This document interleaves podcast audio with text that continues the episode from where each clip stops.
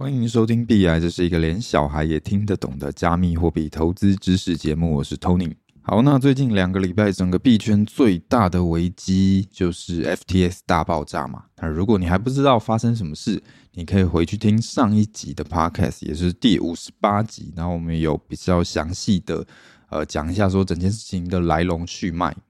那如果你是这一次 FTX 的受灾户的话，这集的 Podcast 说明区我会放两个连接，一个是 FTX 自救群的 Telegram 群组的连接，然后另外有一个就是目前这个 FTX 事件相关的一些重要消息的频道。那如果你是想要追回你的款项，你有这个需求的话，那你就自己去 follow 这些频道了，然后也可以在频道里面跟别人讨论，寻求帮助。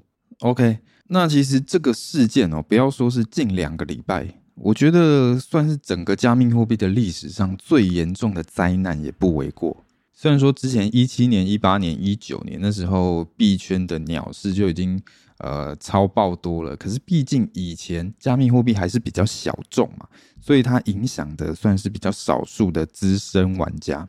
可是最近这两年加密货币的热度，它已经算是达到一个。新的高峰了，所以更多的一般的投资人会把自己投资的一部分配置在加密货币上面。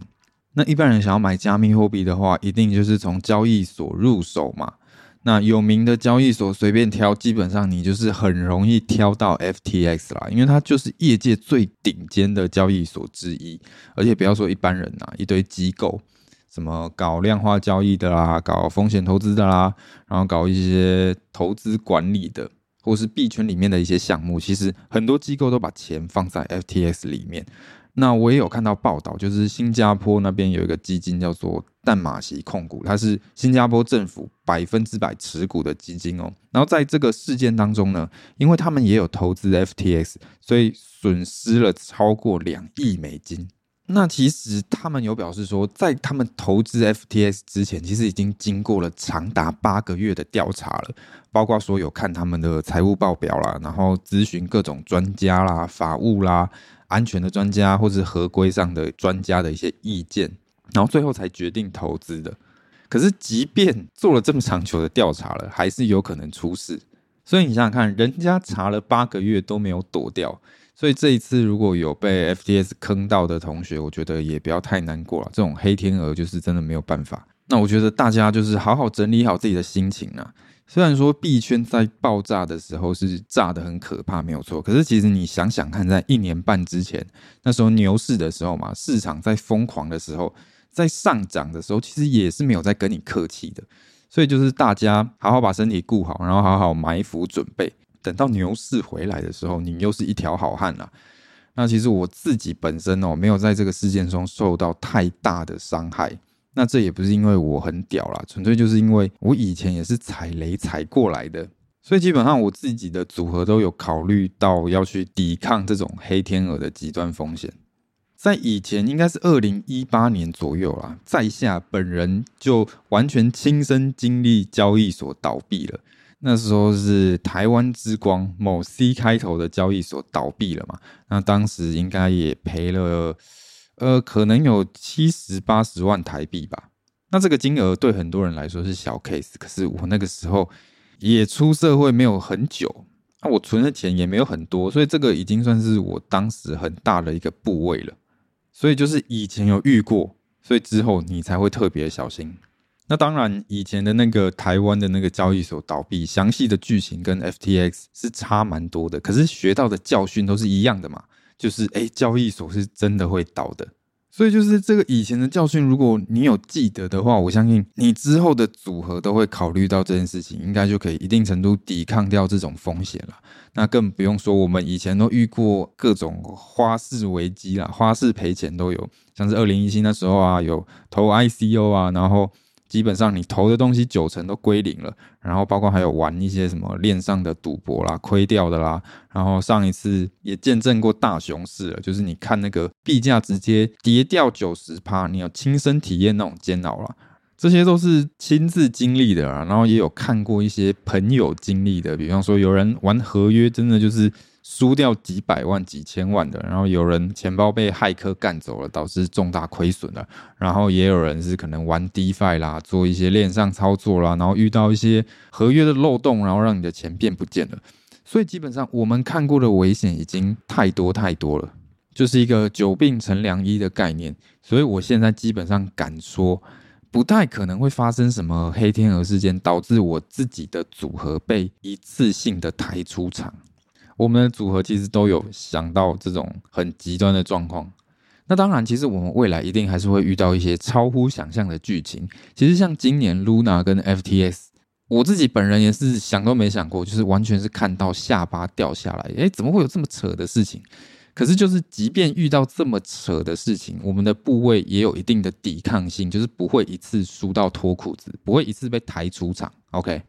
我自己大概唯一会被抬出场的状况，就是整个币圈挂掉了，整个币圈价值归零啊。比方说什么全世界政府联合起来毁灭加密货币，从现在开始，每个国家你在挖加密货币都是犯法的，政府全面封锁。那只要查到你 IP 在挖矿，就全部抓起来；查到你有在交易加密货币，就全部送进监狱。就是除非发生这种科幻电影的剧情，那我的这个组合大概才会归零了。OK。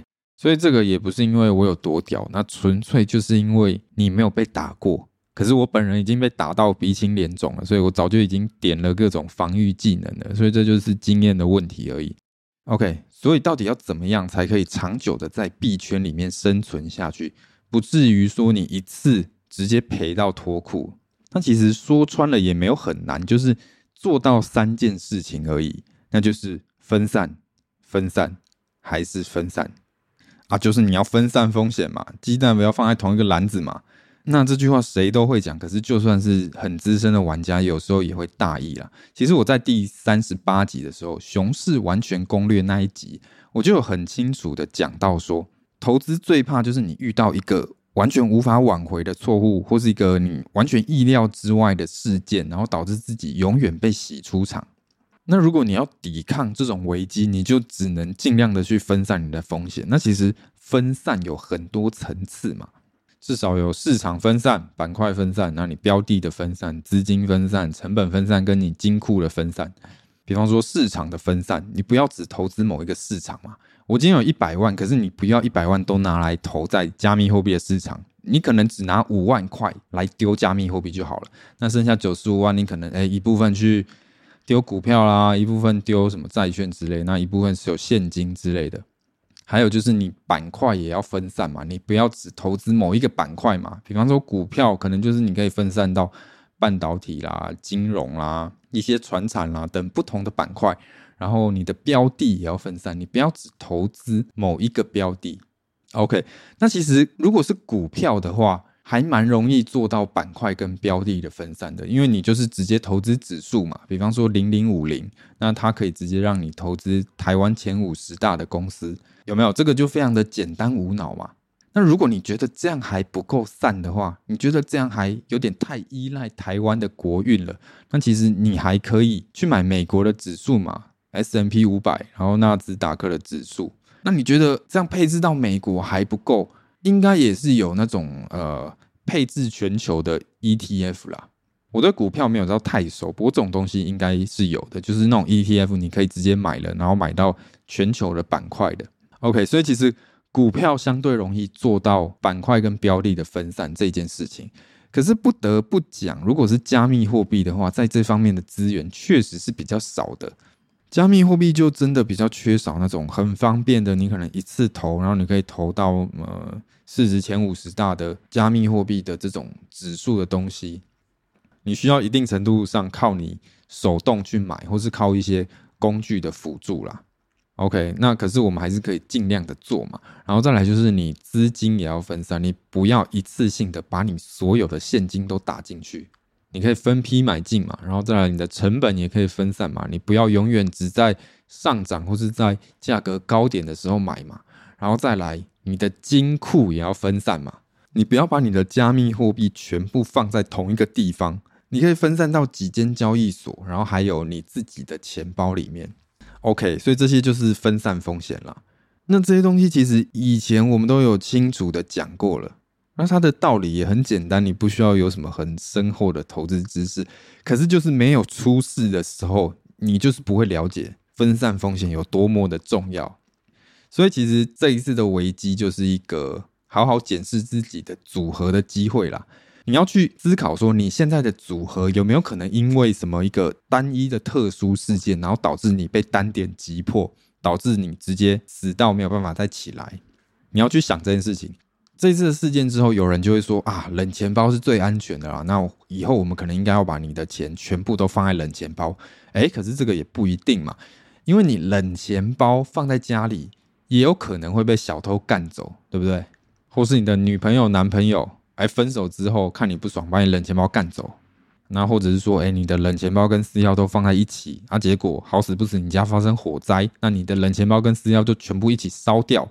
所以这些事情都是有可能会发生的，都是你要去想的。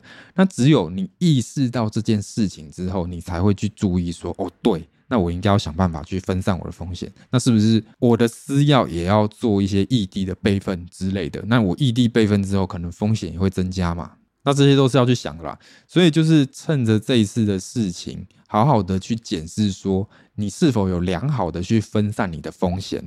OK。那我们讲这次事件的真实案例啦，台湾币圈最知名的 KOL 孙兵胜 Benson，我想在这个圈子待久一点的人都会知道他啦。然后他也好像有被媒体选为说是二零二一年台湾币圈最有影响力的人之一。OK，Benson，那 Benson 其实在这次的 FTX 事件里面呢，他就损失掉了百分之九十的加密货币，非常的惨。那为什么会这样？因为他把他百分之九十的加密货币都放在 FTX 的交易所里面，所以其实他就是在金库分散这点太大意了，他没有做到这件事情，然后最后才导致他身受重伤嘛。那讲到这个 Benson，我们可以讲个题外话，就是这位 KOL 他其实之前好像是 FTX 的。大使之类的，他是 FTX 台湾的合作对象，然后他们有一起合作，然后推广这个交易所啦。那所以说，这一次的风波刚开始在发酵的时候，其实 Benson 他是有跳出来帮 FTX 讲一些话的。他有说，他认为 FTX 有太多的谣言了，那目前 FTX 的状况是没有问题的。那呃，CZ 要说要抛售 FTT 的时候，Benson 也有出来说，哦，他不会在意这个，因为这个他觉得长期来看对 FTS 是一件好事。然后说，呃，他选择会相信这个交易所，所以他选择不会出金。那因为 Benson 他本身非常有影响力，所以我相信币圈有很多人当时应该是看到他的发言之后呢，诶，可能就放下戒心了，然后可能选择就没有出金，然后甚至搞不好还去加码 FTT，然后最后错过那个黄金的逃跑时间，然后导致自己的损失很惨重了。OK，那其实我要讲的是说，呃，你不应该要完全相信币圈的资深玩家讲的话。倒不是因为说他们会恶意的要骗你，或是想要恶意的去割你的韭菜，其实反而因为他们对这个圈子涉入很深嘛，所以他们更可能会在某一些地方出现偏误，就是你的感情放太深那种感觉，你懂吧？我相信大家身边一定都会有这种朋友，就是你一看你就知道说他妈的他的男朋友女朋友超烂的，为什么这种咖你还要跟他在一起？可是他本人就是爱到卡惨死啊，就说哦没有啦，他也不错啊，什么也很爱我啊。那我觉得这个也不是算是他的什么缺点呐，你懂吗？这个就是入戏太深，有时候当局者迷，因为他在这个圈子里面玩得很深，所以很有可能反而会出现一些偏误啦。像我觉得 Benson 可能就是有点像这样，他把他的百分之九十的资金放在 FTX 欸。那这个在我看来，其实是一个非常离谱的做法。可是可能就是因为他本身是 FTS 的大使嘛，然后他跟 FTS 有密切的合作过了，然后也有长期接触过了，那让他对 FTS 可能有很深的信任，然后导致他呃大意了。所以即便是资深的玩家，他也会有偏误，他也会犯错。然后包括我自己也是一样。所以面对这一些资深玩家的意见，你都应该只是当成是一个参考。你要把他意见当成是一个资讯的来源，那你可以参考不同的资讯来源嘛，然后最后再做出你自己的判断，而不是说哦，我就应该无条件相信这些大佬，相信 KOL 说的话，哦，他们说的就是真理哦，没有，不是这样。OK，那其实 Benson 这次真的是很惨啊，就是他亏掉百分之九十的币嘛，然后除了损失惨重，我想他大概。嗯、也被很多人追杀了。就是他大概会因为这件事情被臭很久，因为当时就是很多人看了他的观点之后，错过那个黄金逃生时间嘛，然后甚至还去搞不好逆势加码 FTT 嘛。所以出事之后，他自然就是会被一些损失惨重的人狂干嘛。不过我要讲的是说，其实你应该要自己为你自己的投资负责啦。其实 Benson 他只是发表他自己的观点。对吧？他并没有叫你要跟着他一起做，他没有指使你这样做，他也没有去欺骗你。那你赚钱，你也没有分他嘛？那他也没有收你的钱去给你一些投资建议嘛？OK，所以你不要把你自己的损失迁怒到别人身上。那当然，如果你是被骗、被恶意割韭菜、那被洗脑，那个是另外一件事哦。可是 Benson 他不是这样子，他只是根据他自己的思考，然后根据他的资讯。根据他的判断，然后产出他的论述、他的观点，然后给你做参考。可是最终做出决定的是你自己，OK？所以你不可以完全的听信某一个资深玩家讲的话，你不可以听了就全盘相信，就是说哦，好，这么做就对了。哦，没有，不是，应该是你听了之后你自己思考，诶，有没有道理？那这个做法是不是符合我自身的状况啊？有没有什么风险？是不是我可以承受的？然后甚至你可能要去找一下一些反面的意见，然后正反两面都看过之后，你自己做出你的判断，自己为你自己的投资负责。OK，不要因为你赔了钱，你就想去干人家，不要这样。那当然，如果我本人当初假设我看了 Benson 的观点，然后我选择不出金，然后我赔钱了，我说实话啦，我应该也会不爽。我应该也会在我的心里疯狂的去干掉他，妈的，Benson 呢害我赔钱，我应该也会这样子。可是，but 这件事情我只会放在心里面，我情感上可能会不爽，可是我的理性、我的理智上，我会知道说，这个只是我一个情绪上的发泄，它只是我一个不理性的表现而已。其实，Benson 他是没有错的，错的是我本人。他也没有收我的钱，给我投资建议嘛。那这个决定也是我自己做的，是我我要为我自己负责。任何专家、任何大佬，他都会有判断失误的时候，他都会有说错的时候。那如果说你跑去跟单别人的意见，然后搞到自己赔钱，那你就去迁怒别人，你就去怒喷别人，或是做一些人身攻击的话，那这样子最后只会让大家越来越不愿意分享嘛，对吧？最后大家就是有什么好康都不讲啦，那最后大家就是只会讲那种最保守的方法，那说穿了就没什么好讲了。所以大佬 KOL 的话可以听，可是请你听完之后要自己消化过后，然后自己做出你自己的判断。OK，好啦，那最后讲一下说，呃，这个事情也让大家意识到说，冷钱包非常的重要。在 FTS 事件之后，我相信大家都知道，说，哎，只有你自己钱包里面的钱才是你自己的钱呐。交易所是会倒的，只有你自己钱包里面的钱不会不见。OK，所以这个事件爆发之后，其实我看到一些外行人呐，或是一些。没有那么理解加密货币的媒体，他们可能会说：“哎，这个，哎呀，区块链就是笑话，就是搞笑。”然后其实不是这样子的。其实这个这一次的危机，并不是说区块链或是加密货币本身有问题，它是由一间公司的流动性危机所引发的。所以其实它凸显的反而是中心化的风险。那如果你从头到尾钱都放在冷钱包的话，那其实你是非常安全的，你是应该不太会受到这个事情的影响。OK，那这个其实也不是什么马后炮，其实这个真的一直以来都非常多人讲过，就是大家一提再提，大家都提到说，哎，你冷钱包里面的钱才是真正安全的。那区块链之所以它是一个革命，就是因为它去中心化嘛，你可以自己拥有你自己的钱嘛，对吧？那很多重仓加密货币的人，他也是看好这个区块链，看好去中心化的革命。可是可能就是你时间一久了，你就忽略掉这个风险了。你明明就是看好去中心化的，可是你却把你大部分的钱都放在中心化的交易所或平台，然后导致你一次直接断手断脚。所以，请大家真的一定要注意说，如果你自己加密货币的资产有到达一定的量体的话，那或许你应该就把一部分的钱领到你自己的钱包来降低风险。那如果你要领到你自己的钱包的话，请注意哦，你不要去用什么呃小狐狸创建的电脑钱包啦，或是什么哎手机创建的钱包，请你一定要使用冷钱包，冷钱包它才有比较好的安全性啦。那其实我们 Podcast 的第三十四集也有讲到冷钱包，大家有兴趣可以再回去听那一集。所以我真心建议大家，如果你要在这个圈子长久的走跳，你真的要去买一个冷钱包。那我们这集的 Podcast 的说明里面，我们就会附上 Core Wallet，就是台湾人做的冷钱包的购买链接。那如果你从我的购买链接进去的话，你结账的时候，你记得输入折扣码 BI，那你还可以再有五趴的折扣。那这个也要揭露一下啦，就是我之前有跟 Cool Wallet 合作嘛，所以其实你从我的链接进去，然后你用我的折扣码，你会有五趴折扣，然后我也会有抽成的。